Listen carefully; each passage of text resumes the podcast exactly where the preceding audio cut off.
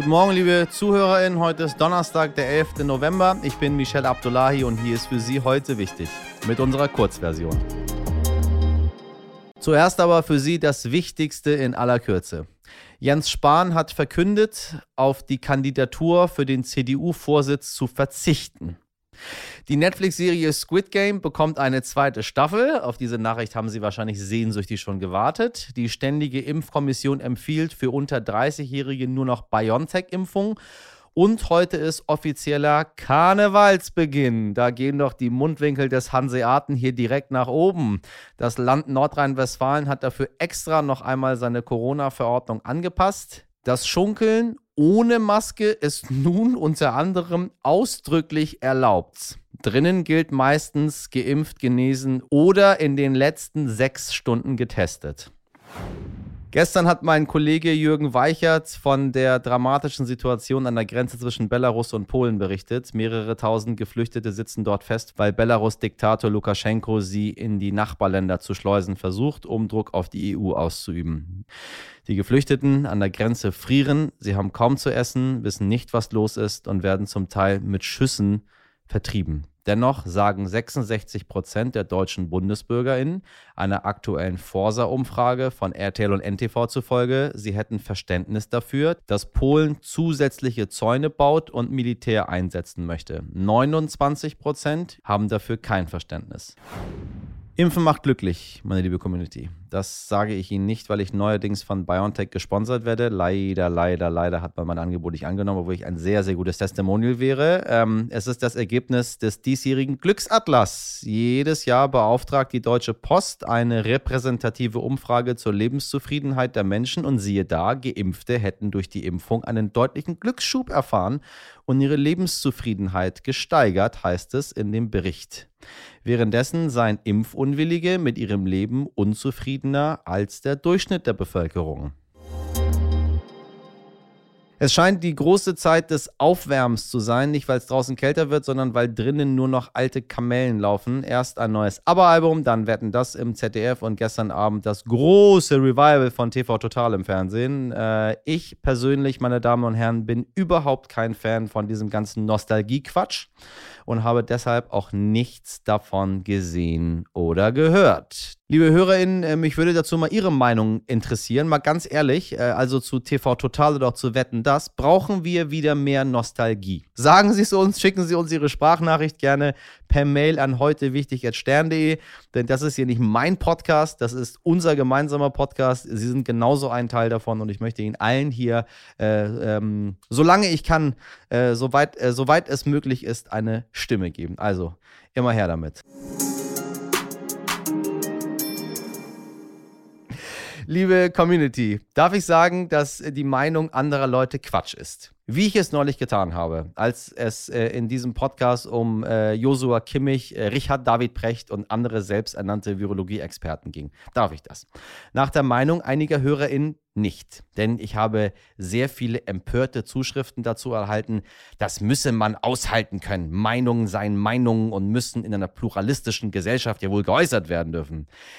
Ja, hm, weiß ich nicht so genau, aber wieso darf ich dann nicht meine Meinung äußern, dass die Quatsch erzählen, ne? Haben Sie mal darüber nachgedacht? Ich muss Ihnen sagen, ich freue mich über jede Kritik von Ihnen genauso wie über Ihr Lob, denn Sie wissen ja, Reibung, die erzeugt Wärme und wenn wir alle das Gleiche denken würden, dann bräuchte es zum Beispiel diesen Podcast nicht. Einer, der mit Meinungsdifferenzen noch viel mehr Erfahrung hat als ich, einer, der damit sogar sein Geld verdient und davon nicht zu knapp, meine Damen und Herren, wenn Sie wüssten, wie dieser Mann lebt, ist mein hochgeschätzter Freund und Kollege Till Reiners. Till ist ähm, Komiker, er ist Satiriker, er ist Buchautor, er ist ein, ein, ein richtig dufter Typ. Auf jeden Fall ist er regelmäßig in der Heute-Show bei äh, den RTL Top News der Anstalt oder solo auf der Bühne zu sehen und äh, er kennt sich aus mit Shitstörmchen, wie er so schön sagt, Meinungsverschiedenheiten und äh, seiner wichtigsten Quelle für sein Comedy-Programm, die deutsche Politik. Till, du alte Granate, ich grüße dich. Äh, hallo Michel, ich freue mich sehr. Du hast meinen Liebling ähm, performt, nämlich Josua Kimmich. Äh, ich, ich, bin ja der weltgrößte Josua Kimmich-Fan. Ähm, und ja, bei der Heute-Show, wie waren die Reaktionen? Hat sich Kimmich gemeldet? Kimmich hat sich leider nicht gemeldet. Also ich habe Kimmich so ein bisschen, bisschen verarscht natürlich wegen seiner ähm, fragwürdigen ähm, Impfaussagen und äh, der berühmten Langzeitfolgen, die man ja nicht absehen könnte. Genau, und ähm, naja, also da haben natürlich ein paar Leute sich aufgeregt, aber ich fand alles im Rahmen und ähm, ich finde, man muss ja immer unterscheiden zwischen zwei Formen von sogenannten Shitstorms oder Shitstürmchen. Und zwar ja. entweder ärgerst du die, die du ärgern willst, das freut mich ja immer. Ja.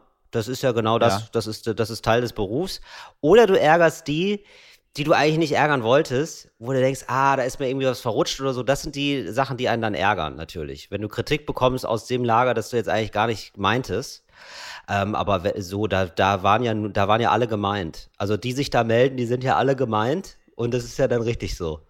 So, ähm, ja. jetzt mal die Frage, braucht es denn irgendwie so, ähm, weiß ich nicht, Humor, äh, Sarkasmus, Satire äh, und auch irgendwie mal einfach mal eine Meinung zu sagen, das ist Quatsch, was die dort sagen, ähm, um unsere Welt so ein bisschen angenehmer für uns alle zu machen? Ich glaube schon, das braucht man und ich glaube, da gibt es auch eine große Leerstelle von klaren Ansagen. Also ich, ich habe das Gefühl, es gibt gerade in der Politik keine klaren Ansagen.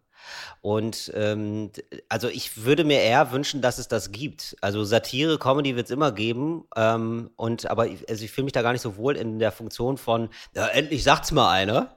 Da, also ja. das muss ich gar nicht haben. Das ist jetzt offenbar gerade so, weil es eine wahnsinnige Leerstelle gibt. Also es gibt ja eine ganz große Angst gerade von Seiten der Politik, ähm, den Anschein zu erwecken, dass man eine autoritäre Geste macht. Das ist ja eine, eine, ganz, eine ganz große Angst. Und das Problem ist, man kann ja nicht nicht handeln als Politikerin, als Politiker. Dann richtest du deine Politik immer nach dem Dünnsten aus. Also dann ist, es, dann ist es immer der kleinste gemeinsame Nenner. Oder man versucht so zu argumentieren mit den Sachzwängen. Man hat dann argumentativ, braucht man die Sachzwänge im Rücken. Deswegen wird ganz lange nichts gemacht. Und dann wird überhastet alles gemacht, weil gesagt wird, naja gut, jetzt geht's ja nicht anders. Und ähm, das finde ich crazy. Das finde ich ein bisschen verrückt, dass das äh, gerade jetzt so über ein, zwei Jahre ganz offenbar so ist und offenbar wird, dass es so ist. Okay, was, was denkst du, wie geht es denn äh, politisch weiter? Also einmal politisch, einmal Corona-technisch. Wir haben ja jetzt schon die ersten Landkreise, die eine Inzidenz von über 1000 haben. Ich glaube, dass äh, ich, ich bin überrascht, wie viele Experten und PolitikerInnen überrascht sind. Richtig, wir haben ja auch alle exponentielles Wachstum gelernt. Äh, also das haben wir jetzt über zwei Jahre lang, haben wir ja gelernt, ah ja, das ist wohl eine Kurve, die steigt dann immer schneller. Richtig. Ja, das ist ja das, das ist, das ist ja eigentlich, das ist ja in einem Satz klar. Also es ist eine Kurve, die immer schneller steigt. Das ja. ist ja immer noch eine Überraschung für viele Leute, Off ja. offenbar. Ja. Naja, und ich glaube wirklich, das ist so ein bisschen Kalkül. Also das ist schon Kalkül zu sagen, oh, jetzt können wir ja nicht mehr anders. Ja, Leute, das, das hätten wir jetzt auch nicht gedacht. Du, vor zwei Monaten sah das ja noch ganz anders aus. Jetzt mit dieser, also mit dieser Karte, mit der keiner rechnen konnte, da müssen wir jetzt wohl ein paar Landkreise zumachen. Und das ist natürlich absolut Kalkül. Und das ist so eine, ja, das ist wirklich eine Unfähigkeit zu führen tatsächlich. Also dann, also man hat Angst, autoritär zu sein, autoritär zu wirken und braucht dann immer sozusagen diesen Sachzwang, den man sich selber erschaffen hat. Mein Freund, pass auf dich auf. Äh, wir, wir schnacken wieder miteinander hier, mal zu gegebener Zeit. Ja, ganz lieben Dank. Heldin des Tages. Ich finde ähm, das ja immer schön, wenn in einem Videocall plötzlich irgendwo ein Kind auf den Schoß drängt oder ähm, mittelefonieren möchte. Das lockert tatsächlich so eine Runde gleich so ein bisschen auf. Niemand vergreift sich mehr im Ton, große Probleme erscheinen auf einmal ganz klein. Allerdings sind das auch immer eher überschaubare Runden mit KollegInnen, in denen man sich ja, doch eher besser kennt und äh, kein Video-Livestream für eine ganze Nation, in dem man gerade versucht, die aktuelle Gesundheitslage zu erklären. Genau das ist nämlich die Situation, in der Neuseelands Ministerpräsidentin Jacinda Ardern sich kürzlich befand.